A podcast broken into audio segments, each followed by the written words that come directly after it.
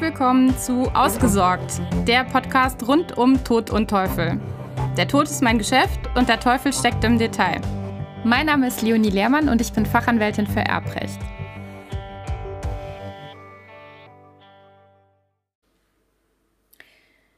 Wenn sich in einem Erbfall ein Bezug zum Ausland ergibt, beispielsweise weil Nachlassgegenstände in einem anderen EU-Land belegen sind, dann kann es durchaus sinnvoll sein, zumindest wenn das Ganze innerhalb, den Grenzen der, innerhalb der Grenzen der EU spielt, einen europäischen Erbschein in Form eines europäischen Nachlasszeugnisses zu beantragen.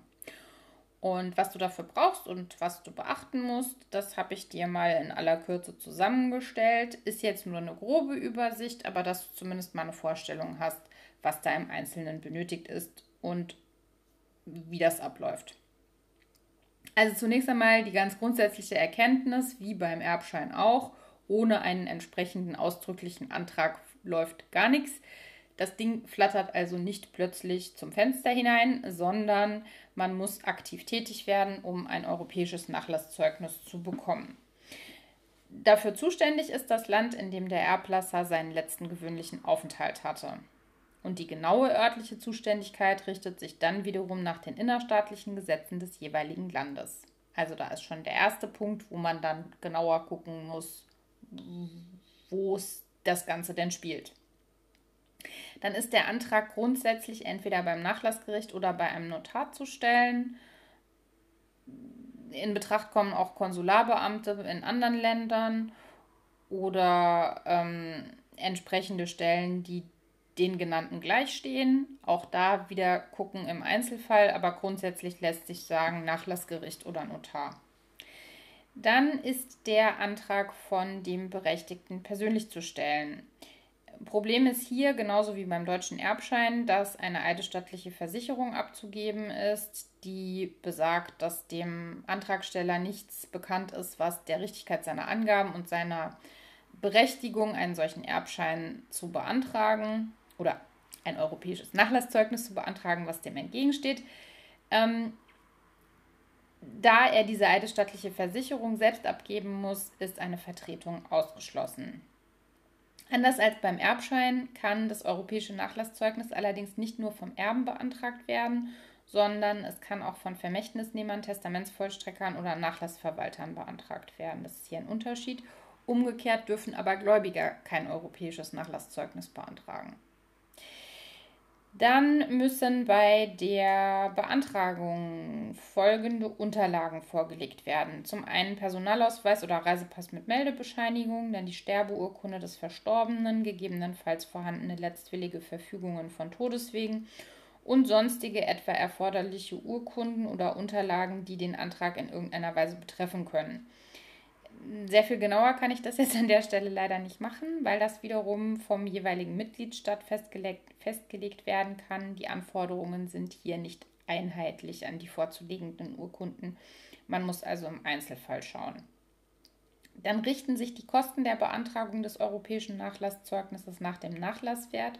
Sie sind also im Wesentlichen identisch mit, dem, mit den Kosten eines Erbscheines ähm, die sich ja auch nach dem Nachlasswert richten. Und auch von den Gebühren her ist das ziemlich dasselbe.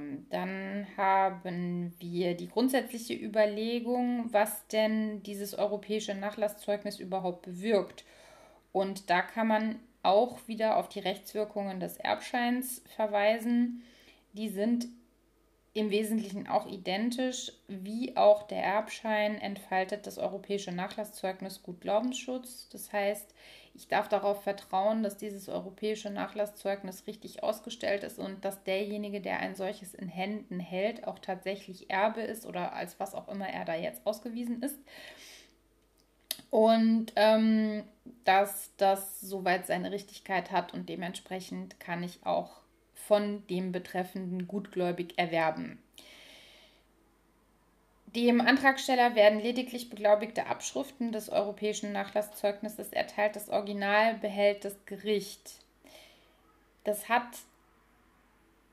ja Vorteil und Nachteil zugleich. Ein wesentlicher Nachteil des Ganzen ist ganz klar, nämlich, dass dieses europäische Nachlasszeugnis anders als der Erbschein eine Haltbarkeitsdauer hat. Und die ist begrenzt auf sechs Monate. Das heißt, nach sechs Monaten verliert das europäische Nachlasszeugnis bzw. die beglaubigte Abschrift, die man da erteilt bekommen hat, automatisch seine ihre Wirksamkeit. Und nun hat man die Möglichkeit, entweder Verlängerung zu beantragen oder aber nochmal eine neue beglaubigte Abschrift zu beantragen. Aber in jedem Fall gilt eben diese sechsmonatige Ausschlussfrist zunächst einmal. Ist zu beachten. Jo, und das war es jetzt eigentlich auch schon wieder im Wesentlichen zum Nachlasszeugnis. Es ist, wie gesagt, dem Erbschein, dem Deutschen, sehr ähnlich wenn man ein solches Thema hat, ein europäisches Nachlasszeugnis gebrauchen kann, wird man sich vermutlich sowieso noch mal genauer mit den betreffenden Regelungen in dem jeweiligen Mitgliedstaat befassen müssen und da wahrscheinlich dann auch entsprechende Hilfe in Anspruch nehmen. Genau.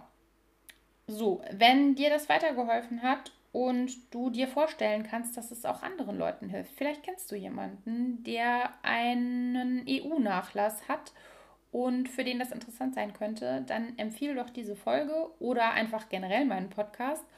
Und wenn du dann auch noch so weit gehen würdest, mir eine Rezension zu hinterlassen und den Podcast bei Apple Podcasts zu bewerten, würdest du mir eine sehr große Freude bereiten. Ich danke dir in jedem Fall für deine Zeit, fürs Zuhören und hoffe, dass du beim nächsten Mal wieder mit dabei bist.